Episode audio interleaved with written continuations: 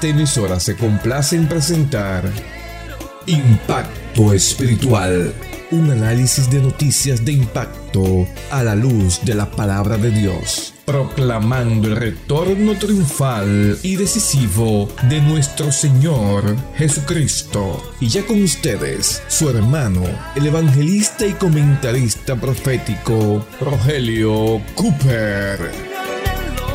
¿Qué tal amigos? Bienvenidos nuevamente en este día feliz a otra presentación de su programa Impacto Espiritual. Y asombran algunos fenómenos en el firmamento que están anunciando la segunda venida de Cristo.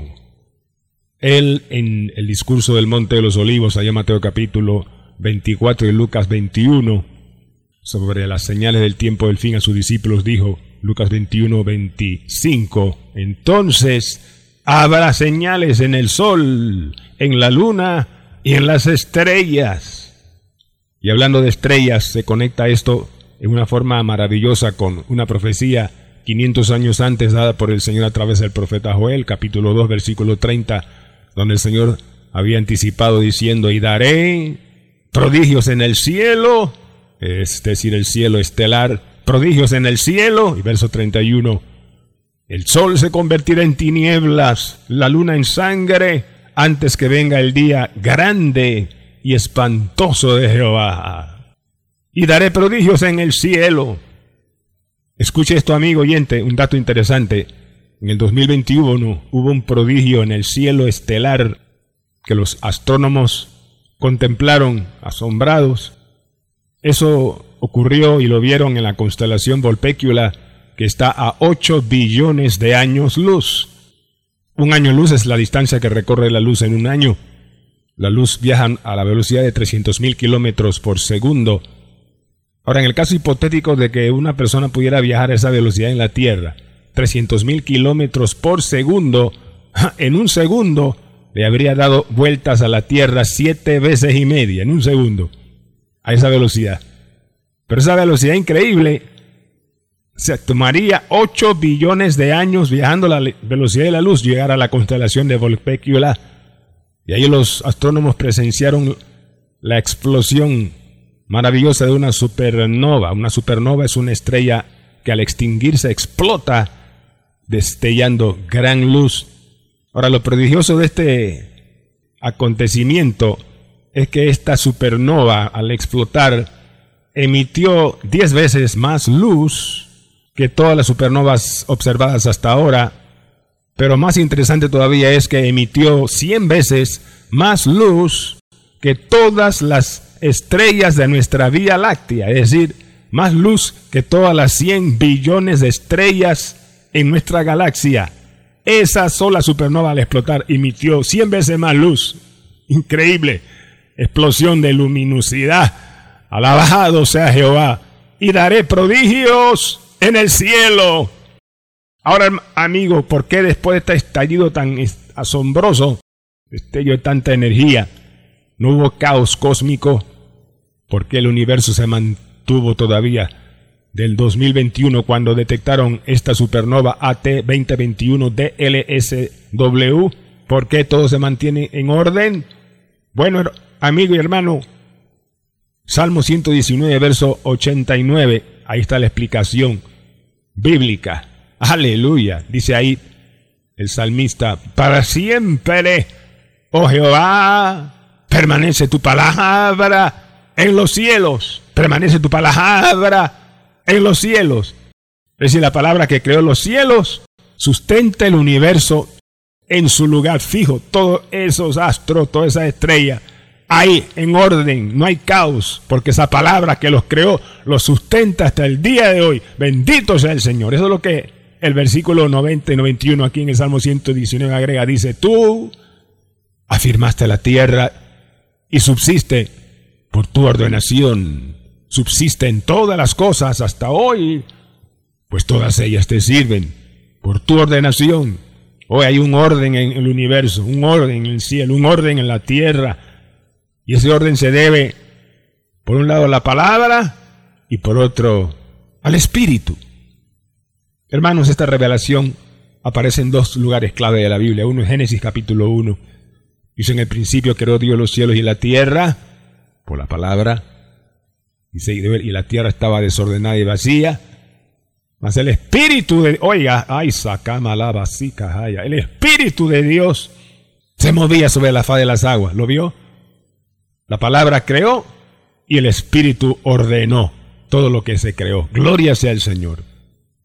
Otro pasaje o versículo clave con esta verdad doble de la palabra y el Espíritu lo encontramos en el Salmo 33, verso 6. Ahí dice la Biblia, por la palabra de Jehová fueron hechos los cielos y todo el ejército de ellos por el aliento de su boca, por el aliento de su boca. ¿Cuál es el aliento de su boca? Bueno, el Espíritu de Dios. Ese es el aliento. Este principio lo vemos en un pasaje clave del Antiguo Testamento, Génesis capítulo 1, termina diciendo, y ahí vamos a ver cómo la palabra y el Espíritu se combinan otra vez, hermano. Terminando ahí dice, y dijo Dios la palabra, hagamos al hombre, Jehová Dios Elohim dijo, hagamos al hombre conforme a nuestra imagen, conforme a nuestra semejanza. Pero en el capítulo 2, verso 7 dice, y Jehová Dios formó al hombre del polvo de la tierra y sopló en su nariz aliento de vida y fue un ser viviente. ¿Lo vio? Dios habló, hagamos al hombre y luego sopló en su nariz Ahí está el aliento de la boca de Jehová. Sopló en su nariz el aliento de vida, es decir, el espíritu. Le dio vida a ese hombre, ese muñeco de barro que estaba ahí. Aleluya, creado. Bendito sea Jesús amado. Y cuando llegamos a los evangelios encontramos el mismo principio, hermano, que la palabra y el aliento de la boca de Jehová se combinan. Precioso Jesús. Muere en la cruz, derrama su sangre por limpiar nuestros pecados. Resucita triunfante al tercer día se aparece a su discípulo Juan capítulo 20, verso 21. Y aquí vemos combinada la palabra y el espíritu otra vez, el aliento de la boca de Jehová. Se apareció a los discípulos y les dijo, paz a vosotros. Como el Padre me envió, así también yo os envío a vosotros. Y habiendo dicho esto, sopló, dice, soplando, les dijo, recibid el Espíritu. Recibid el Espíritu Santo. Aleluya, ¿vio? La palabra, Cristo la habla y el aliento de su boca, Él sopla, sopló Jesús y el Espíritu Santo ahí, manifestándose en principio. Gloria a Dios. Y hermanos, esto lo vamos a ver pronto cuando suene la trompeta, que se va a combinar la palabra y el Espíritu, la palabra de Jehová y el aliento de su boca en el rapto de la iglesia que estamos esperando. Primero Dios va a usar la palabra Primera Tesalonicenses 4, 16 al 17. Porque el mismo Señor, el mismo Señor descenderá del cielo con voz de mando, con voz de ángel y con trompeta de Dios, voz de arcángel y trompeta de Dios. Pero note, va a descender con voz de mando, o sea, va a dar una voz, una palabra, la hablará. Y después que hable esa palabra, el Espíritu viene, interviene, aleluya, y los muertos en Cristo resucitan primero y luego nosotros los que estemos vivos para ese momento, hermanos, seremos arrebatados juntamente con ellos a las nubes para encontrarnos con el Señor, pero será esa operación de traslado, de arrebato de la iglesia por la operación del aliento de la boca del Señor por el Espíritu de Dios que obrará el milagroso el milagroso rato. El Espíritu tendrá lugar. Ese es el aliento de la boca de Jehová. Aparece en Romanos 8:11. Preste atención, hermano. Dice, y si el Espíritu de aquel que levantó de los muertos a Jesús mora en vosotros, el que levantó de los muertos a Cristo Jesús, vivificará, subraye, vivificará vuestros cuerpos mortales por su Espíritu que mora en vosotros. Ese día de sonar de la trompeta, hermanos, el Espíritu Santo, el aliento de la boca de Jehová, va a vivificar estos cuerpos mortales. En aquel momento, aquellos creyentes que por alguna razón perdieron la vista, van a recibir ojos nuevos. Gloria sea el Cordero. Aquellos que cuando suceda el sonar de la trompeta, hayan padecido de cáncer o de diabetes eh, o de alguna enfermedad cardíaca, renal o en los huesos, osteoporosis, artritis, lo que sea, todo eso va a desaparecer en un instante, porque en un instante estos cuerpos mortales, por el espíritu, el aliento de la boca de Jehová, serán vivificados, serán transformados y tendremos de repente en un abrir y cerrar de ojos, hermanos, cuerpo nuevo, cuerpo perfecto, cuerpo sin defecto, cuerpo inmortal, cuerpo glorioso, cuerpo que no se enfermará, cuerpo que no se envejecerá, cuerpo que vivirá inmortal y eternamente como Cristo y con Cristo para siempre, que en ese cuerpo vivificado por el aliento de la boca de Jehová, por el Espíritu Santo que en nosotros mora y que levantó a Jesús entre los muertos. Gloria sea su nombre. Aleluya. Ay, alaba, corre, alaba, Espíritu Santo, te siento con poder y gloria. Oh, alaba a Dios, hermano hermano, por ese espíritu que te va a vivificar cuando suene la trompeta. Pero no hay que esperar que suene la trompeta para que te vivifique. Hoy, cada día que tú vives, que abre los ojos, te levantas en la mañana, está ahí el espíritu, el consolador para ayudarnos en nuestra debilidad, para vivificarnos. Por eso, cuando te sientas débil, ora y di Espíritu Santo, vivifícame. Cuando no tengas ánimo, dile Señor, anímame, vivifícame con tu espíritu. Cuando sientas cansancio en tu mente o en tu cuerpo y no puedas orar, Espíritu Santo, vivifícame, vivifícame y Él lo hará, nos ayudará en la debilidad cada día hasta que venga Cristo por su iglesia. Aleluya. Él, él es el Espíritu, el aliento de la boca de Jehová que te ayuda a ti y me ayuda a mí también, hermano. Bendito sea Jehová. Oh, bendito sea Dios por esta doble acción de la palabra y el aliento de la boca de Jehová, el Espíritu, que es lo que nos sustenta y es lo que hace que la iglesia sea indestructible. La iglesia es indestructible por la palabra y por el aliento de la boca de Jehová. Eso lo vemos, hermanos, conjugado antes de Cristo y de la cruz, Mateo 16, cuando Cristo le preguntó a sus discípulos, ¿quién dice la gente que soy yo? Y dijeron, bueno, algunos dicen que tú eres Juan el Bautista que resucitó, o Elías, o otro profeta. ¿Y quiénes dicen ustedes que yo soy?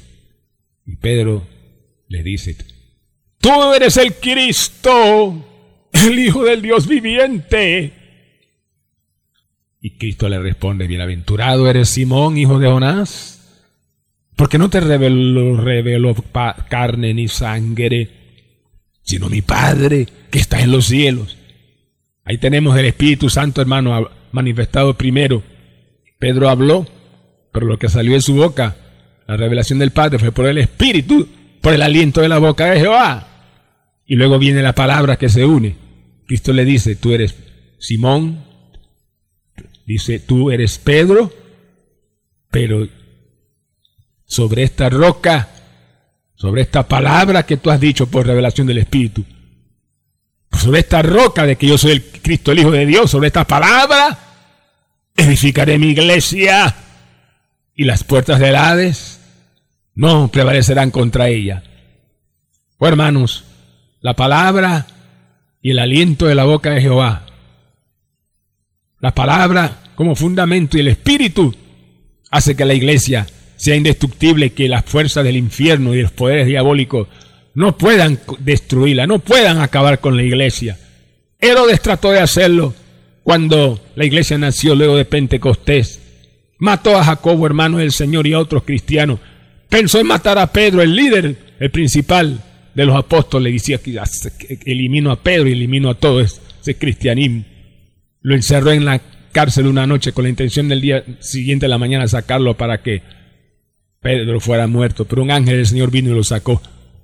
Pero avanzando en la historia, Hechos capítulo 12, dice que en el verso 21, Herodes, cuando llegó el momento, salió al, pueblo, se sentó con sus ropas reales ante el tribunal y el pueblo clamaba, gritando a gran voz, voz de Dios, no de hombre, voz de Dios, no de hombre. Y Herodes se infló de orgullo. Dice el versículo 23 que al instante un ángel del Señor lo hirió ¿Por qué no dio la gloria a Dios? Y expiró comido de gusanos. Pero no sé lo que dice el verso 24 aquí en Hechos 12.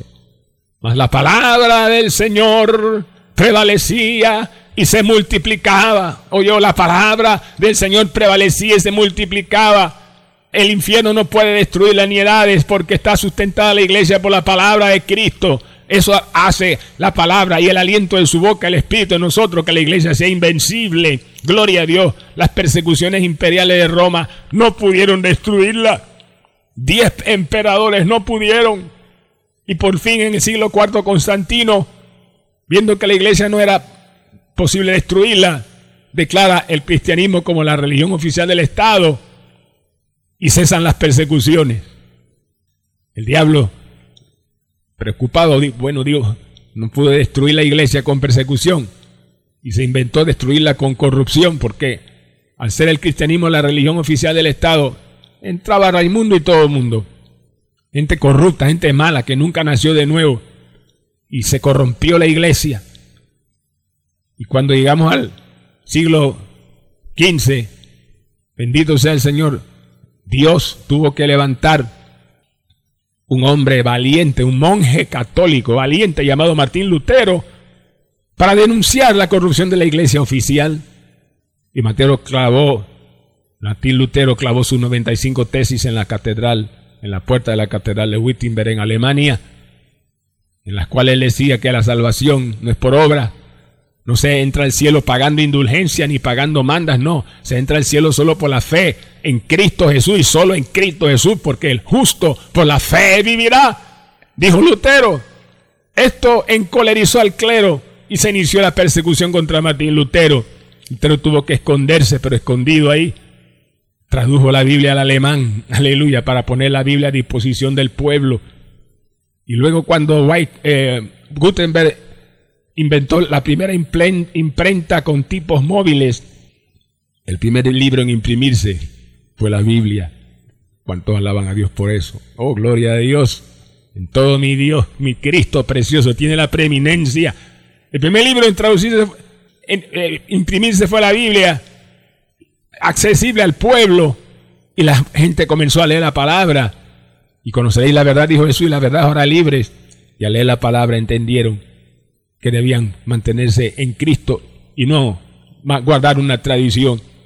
Y esto encolerizó más todavía al clero, la iglesia con sede en Roma, la iglesia papal, y desató una persecución contra Lutero, contra la reforma, lo que se llamó la contrarreforma, para tratar de destruir la palabra de Dios, que el pueblo no tuviera acceso a ella y borrar a los cristianos convertidos de verdad, a los protestantes que protestaron contra la herejía de Roma para apegarse a la palabra de Dios como está escrita. Y en Francia la contrarreforma fue tan terrible que prácticamente aplastó la reforma en Francia. Digo prácticamente porque no fue del todo aplastada. Cristo dijo que las puertas del Hades no prevalecerían contra su iglesia. La alegría del diablo le duró poco porque la iglesia, la palabra seguía creciendo, se multiplicaba. Y hoy día que les hablo, ahora mismo, en Francia, oiga hermano, hay por lo menos un millón de protestantes creyentes en el Evangelio de Cristo Jesús. El diablo y todas sus fuerzas no pudieron destruir la iglesia. Aleluya. Las puertas del la de Dios Cristo no prevalecerán contra ella porque está sustentada por la palabra de Jehová y por el aliento de su boca, por el Espíritu Santo que sustenta nuestras vidas. Alabado sea Dios, bendito sea Jesús. Y en todo el mundo hay por lo menos 800 millones de protestantes cristianos creyentes en el Evangelio de Cristo Jesús. Estados Unidos, la nación que más creyentes protestantes tiene, 160 millones en América Latina en el año 2012 el número de cristianos era tal que uno de cada diez ciudadanos en América Latina decía ser cristiano evangélico. Pero ahora que les hablo, del 2023 en adelante, uno de cada cinco ciudadanos en América Latina confiesa ser un creyente en el Evangelio de Cristo Jesús. Aleluya. Y si esta tendencia sigue, hermanos, los expertos en estadística dicen que para el año 2030 habrá más cristianos evangélicos que católicos en Honduras y en Guatemala. El testimonio siguiente es verídico y real. Un joven fue tocado por la palabra y el Espíritu y se convirtió al Señor en el seno de un hogar donde la mayoría o todos, por no decir todos, sí, en esa casa eran de la religión popular, de la iglesia tradicional litúrgica. Y este joven se convirtió cuando le compartió su experiencia a su papá, pensando que se iba a poner contento. Al contrario, se enojó y le dijo al, hijo, al joven, mira, o tú te largas de esa iglesia, te abandonas esa religión fanática y sales de ahí, o te tendrás que ir de la casa y no te voy a dar nada de la herencia que te toca. Esto quebrantó mucho el corazón de este joven, de su hijo. Pero al día siguiente le dijo a su papá, papá, ya arreglé mis maletas, me voy. Lo que tú me querías dar en tu herencia y no me vas a dar, Cristo me puede dar y mucho más. Aleluya, qué lindo. Oh amigo, qué tremendo que el Evangelio es una razón que hace que valga la pena vivir. El Evangelio es una razón que hace que valga la pena sufrir. Y el Evangelio es una razón que hace que valga la pena incluso morir. Porque cuando estamos en Cristo, amigo, vivimos con fe y esperanza. Sufrimos con fe y esperanza. La esperanza de que luego de esta vida estaremos con Cristo para siempre en la eternidad. Cuando Él venga, reinaremos con Él para siempre. Oh, y tú tendrás esa experiencia también, amigo, y esa esperanza. Si pones tu fe y tu confianza solamente y únicamente en la persona de Cristo Jesús, porque Él y solo Él, solo Cristo salva. La religión, sea la que sea, no salva. Solo Cristo salva. Solo Cristo murió en la cruz por tus pecados y los míos y resucitó para salvarte, para salvarnos. Solo Él te ofrece paz en un mundo de turbulencia. Solo Él te ofrece esperanza. ¿Dónde tú vas a encontrar refugio? Solo en Cristo. Solo Él ofrece felicidad que comienza aquí y se prolonga por toda la eternidad.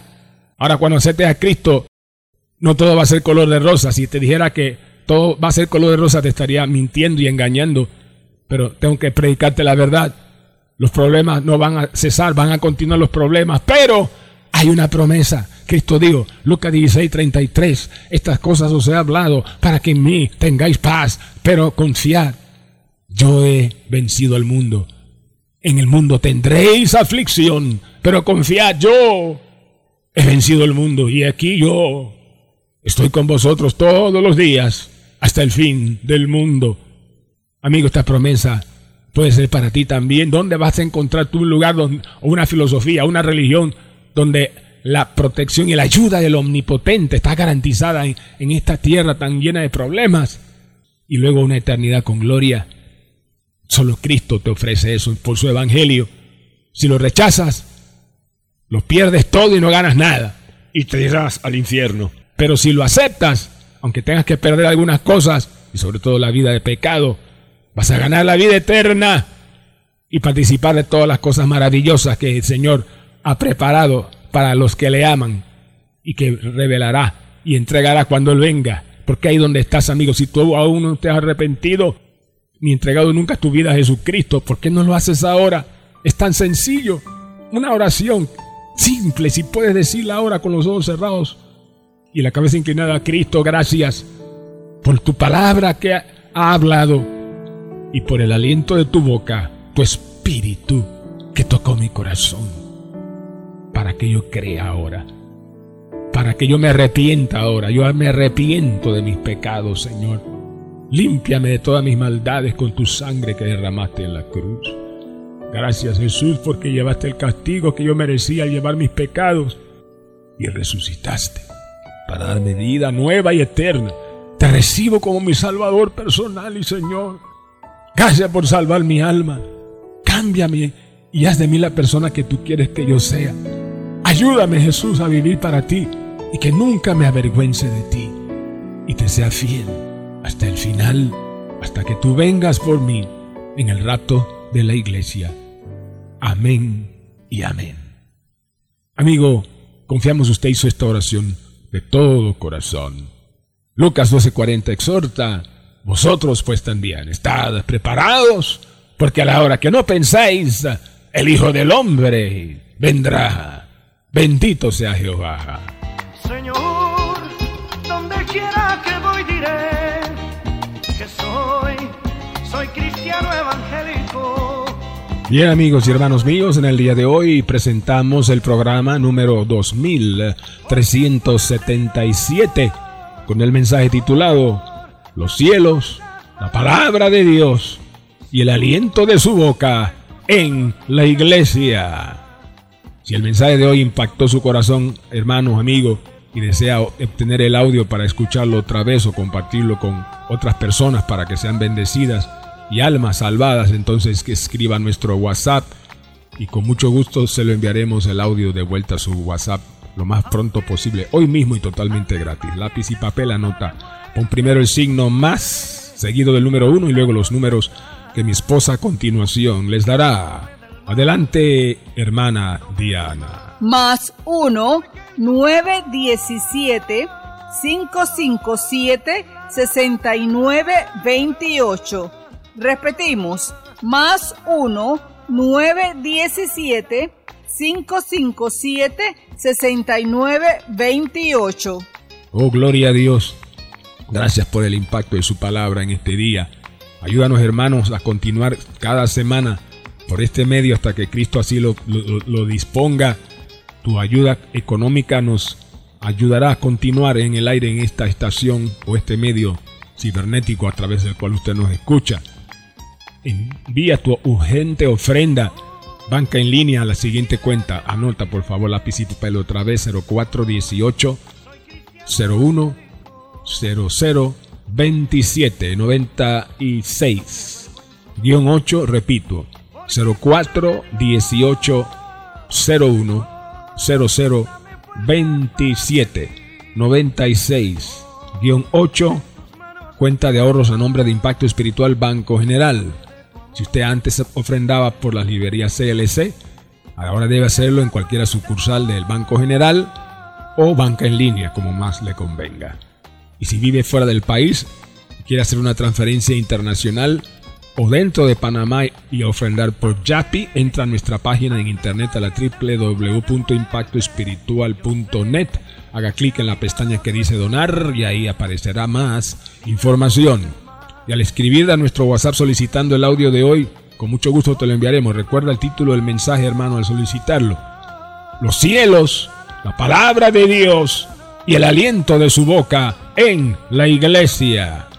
Si tienes alguna interrogante, inquietudes, testimonios, saludos o una petición de oración urgente que hacer, con mucho gusto te atenderé. Llama de una vez al siguiente número, aquí en Panamá. Llamarnos al 277-5352.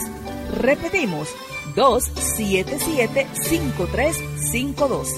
Será para nosotros un placer ministrarle y orar por sus necesidades. A nombre del hermano Cooper, su comentarista profético, nos despedimos hasta la próxima semana en esta misma estación y hora cuando presentaremos otro impacto espiritual. Un mensaje diferente anunciando la segunda venida del Hijo del Hombre.